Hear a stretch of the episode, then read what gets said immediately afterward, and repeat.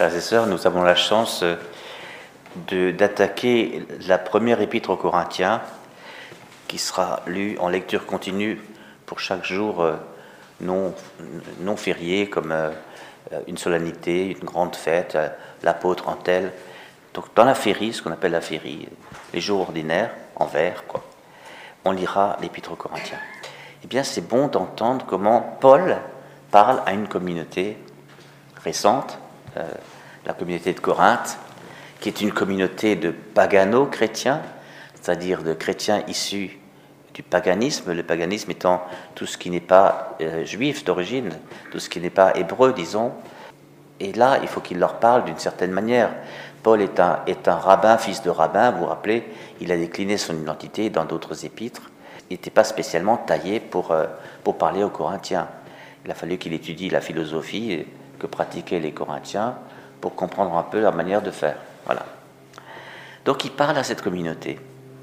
Alors, arrêtons-nous un peu sur, sur ces quelques versets d'introduction sur lesquels, reconnaissons-le, nous passons souvent un peu vite. D'abord, il décline sa propre identité. L'expéditeur, moi, Paul, appelé par la volonté de Dieu pour être apôtre du Christ Jésus. Vous croisez les, traductions. Apôtre par appel de Dieu. Voilà. Parce que les apôtres, vous savez bien, dans les actes des apôtres, les apôtres, ce sont les douze. Les douze disciples deviennent les douze apôtres. Les disciples sont envoyés, apostolos, et bien ils sont, ils sont les envoyés. Et voici que Paul, lui, il a reçu un appel de Dieu. Vous rappelez son expérience sur, sur la route de Damas? Il a reçu un, appel euh, de façon miraculeuse. Il n'était pas du tout branché chrétien, si, si ce n'est de, bouffer du chrétien. Et bien le Seigneur lui est tombé dessus euh, de façon absolument imprévisible. Voilà. Et bien le Seigneur l'a envoyé pour évangéliser les nations, les nations païennes. Après cela, il, il, a eu tout un temps d'intégration de, de, ce qu'il a vécu, etc., et de l'expérience. Et une fois qu'il était prêt, il est monté à Jérusalem pour se présenter à Pierre et aux autres, pour faire valider son appel. Mais voyez, Paul nous apprend que, que ce soit le sien d'appel ou, le, celui des douze, on est apôtre par appel. Et ça, c'est important parce que c'est pas juste pas juste une élection démocratique ou, ou, une désignation du meilleur euh, avec des primaires et, on élimine des gens, on garde. Et voilà. C'est pas juste comme ça. C'est pas non plus juste un, profil de poste. C'est le Seigneur qui appelle. Et ça, ça donne une grande liberté. Hein. D'ailleurs, Paul a une très grande liberté en tout ce qu'il fait. Parce qu'il fallait bien qu'il l'ait, puisque évangéliser Corinthe, c'est-à-dire les Grecs, eh bien, ça demandait beaucoup d'improvisation. Donc il fallait qu'on le laisse travailler. Voilà. Apôtre du Christ par appel, avec Sostène, notre frère, tout de suite on voit qu'il n'est pas seul. Il a un frère qui s'appelle Sostène, dont on ne sait pas grand-chose. Sostène, notre frère, je m'adresse à vous, qui êtes à Corinthe, l'Église de Dieu. Alors ça aussi c'est fort. Parce que dans la tradition de l'Église primitive naissante, on disait plus l'Église qui est à Corinthe plutôt que l'église de Corinthe. Vous voyez?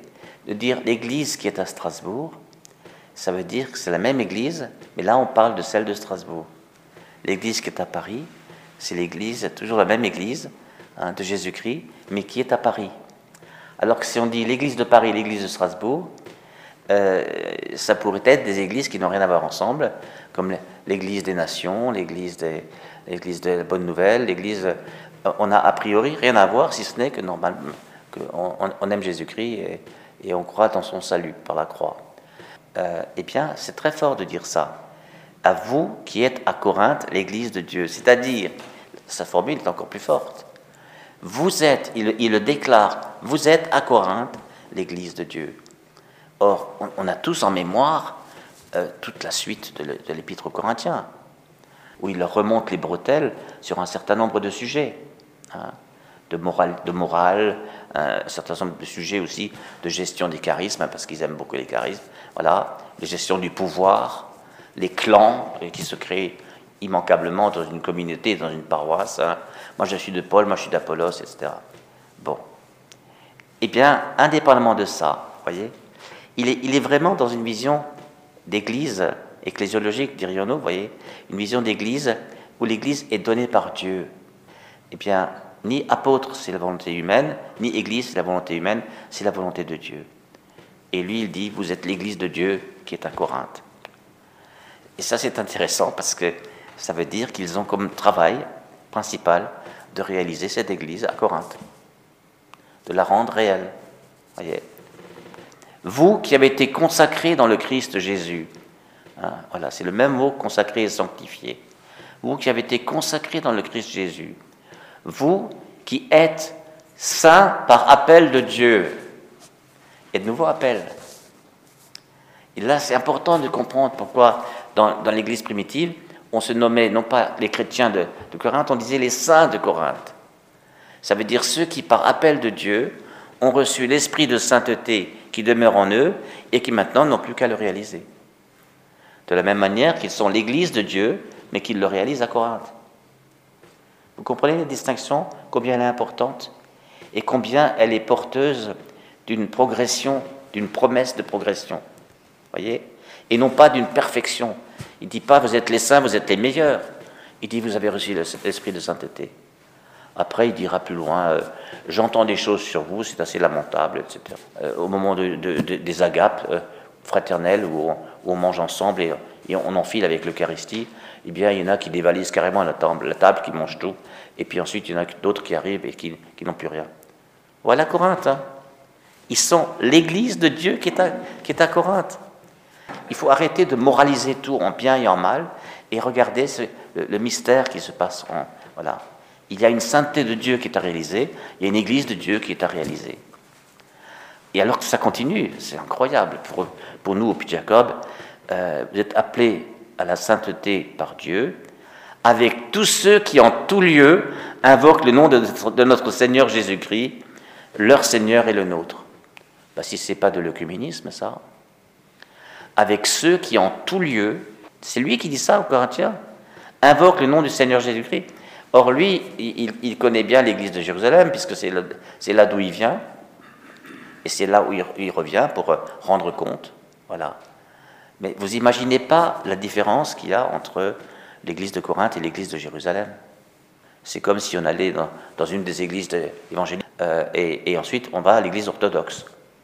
Ces deux églises qui, a priori, n'ont rien de commun, si ce n'est qu'ils invoquent le nom du Seigneur Jésus-Christ comme leur Dieu, leur Seigneur, là, c'est le et le nôtre. Voilà, le même Seigneur. Hein, c'est comme ce, quand le pape Jean XXIII, qui était déjà vers la fin de sa vie, il a envoyé en Amérique un, de ses émissaires pour, pour essayer de, voir qu'est-ce que c'est ces fameux juifs messianiques hein, qui se rassemblent en Amérique. Et alors, euh, l'émissaire revient après les avoir étudiés, s'être mêlé un peu à eux. Il n'a pas dit je suis l'émissaire du pape. Je pensais que ce n'était pas franchement ça qu'il fallait dire. Hein. Donc, il, il, les a infiltrés, si vous voulez. Il est revenu et il était bouleversé. Et il, à un moment donné, il dit son émotion euh, quand, quand, ils ont récité le Notre Père. Alors, Jean 23 dit S'ils disent Notre Père, alors nous sommes frères.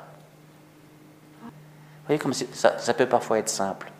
Ensuite, il y a le boulot euh, pour mettre tout ça ensemble, hein, mais le regard qu'on porte. Paul ne dit pas autre chose. Avec tous ceux qui en tout lieu invoquent le nom de notre Seigneur Jésus-Christ, leur Seigneur et le nôtre. Voilà. C'est comme ça qu'il faut poser le communisme. Voilà.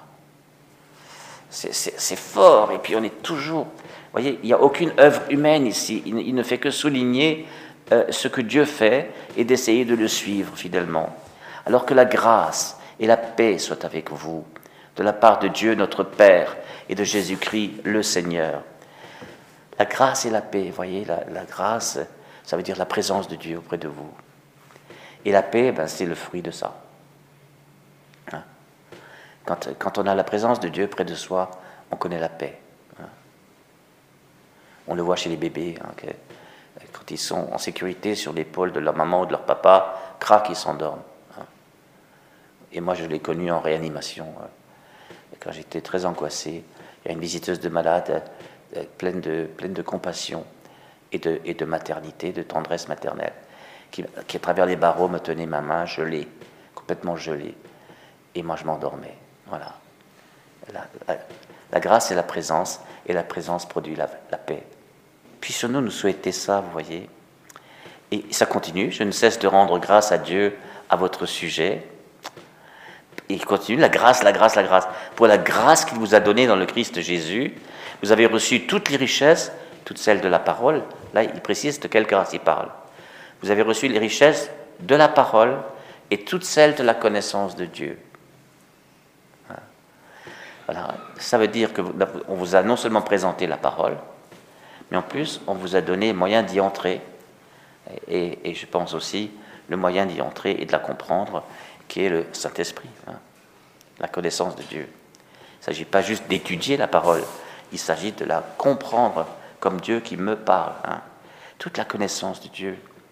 Or, Paul écrit à des Corinthiens euh, qui sont tout excités par les charismes.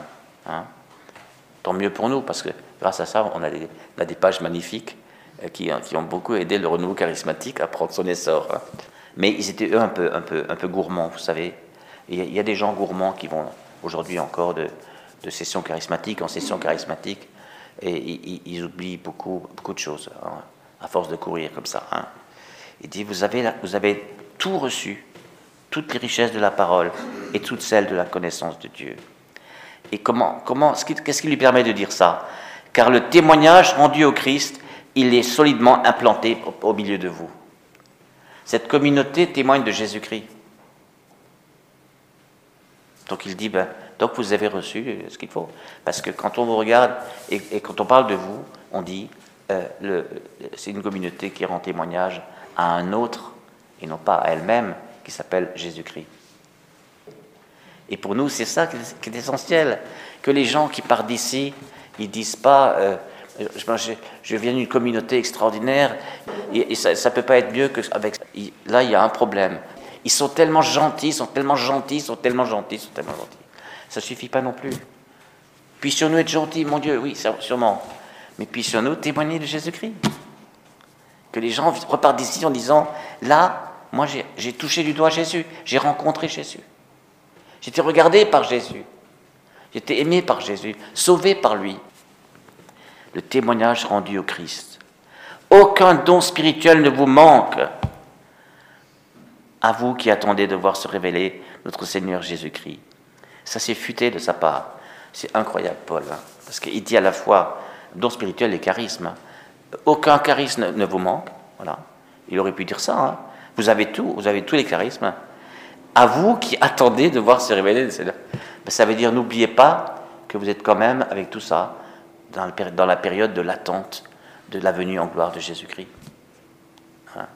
La vraie plénitude complète, c'est encore lui qui va la donner elle n'est pas juste au bout de nos efforts. C'est lui qui la donne. Vous qui attendez, c'est notre attente aujourd'hui, messianique à nous, c'est le retour en gloire du Christ. Hein. voilà. Eh bien, c'est de voir se révéler notre Seigneur Jésus-Christ. Nous, on fait ce qu'on peut pour le révéler, mais lui, il va achever le travail en se révélant de sa, de sa propre initiative. Et c'est lui qui vous fera tenir solidement jusqu'au bout, et vous serez sans reproche au jour de notre Seigneur Jésus-Christ. Vous voyez ce fameux jour qui était beaucoup plus cultivé dans l'Église primitive, il, pensait que ça, viendrait plus vite, hein, voyez. Eh bien, vous voyez, dans l'Évangile d'aujourd'hui, qui n'a encore rapport avec, avec l'Épître, hein, c'est pas exprès, Jésus, il se trouve qu'il dit euh, si jamais le Maître tarde, on a l'impression qu'il savait de quoi il parlait. Parce que, en fait, nous sommes mis à l'épreuve euh, de notre patience. Sommes-nous patients dans cette, venue ou bien impatients? Voilà. Et ce moment on devient abuseur. Hein. On, profite de nos positions pour abuser. Car Dieu est fidèle. et on revient de nouveau à Dieu. On part de Dieu, appel de Dieu, volonté de Dieu. Maintenant, Dieu est fidèle. Voilà. C'est lui qui nous a appelés, de, de nouveau l'appel, à vivre en communion avec son Fils Jésus-Christ, notre Seigneur. Voyez, c'est lui qui nous a appelés à quoi? À vivre en communion. C'est la volonté de Dieu qui est Église. Il nous a appelés à vivre en communion. L'Église est un appel avant d'être une œuvre. Nous sommes appelés par Dieu à vivre en communion avec son Fils Jésus-Christ, euh, notre Seigneur. Si, notre suite du Christ ne produit pas une communion, nous ne sommes pas encore vraiment chrétiens. Voyez? Il y a une dimension qui nous échappe complètement, où nous sommes passés à côté, c'est la communion. Alors déjà, communion entre nous, hein, et ça c'est inlassable ce travail-là. Hein. Et puis communion, euh, de communauté à communauté, hein, communion du renouveau charismatique avec le néo-catéchuménat, avec, avec les petits gris. Ensuite, communion de tout ça avec tous les protestants, et les protestants évangéliques et les autres, qui en plus ne s'entendent pas forcément entre eux. Communion, communion, communion, communion. On ne s'arrête pas, on ne s'arrête pas. Mais c'est Dieu qui la veut. Voilà. Qu'il soit un afin que le monde croit. Vous voyez, on, y est, on y est. Ben c'est formidable, c'est formidable. Vous voyez, là, il n'y a, aucune, a aucune pression morale, je ne sais pas comment dire. Il n'est pas en train de dire, euh, vous avez tout faux, moi je vais vous rectifier tout ça ils, resituent leur, expérience de salut personnelle et leur expérience d'église dans l'appel de Dieu, en disant, voilà, l'appel est là, vous êtes déjà en train d'y répondre, ça se voit, ça se sait, et eh bien continuez comme ça, voilà. C'est extraordinaire pour nous d'entendre ça, que le nom du Seigneur soit béni. Amen.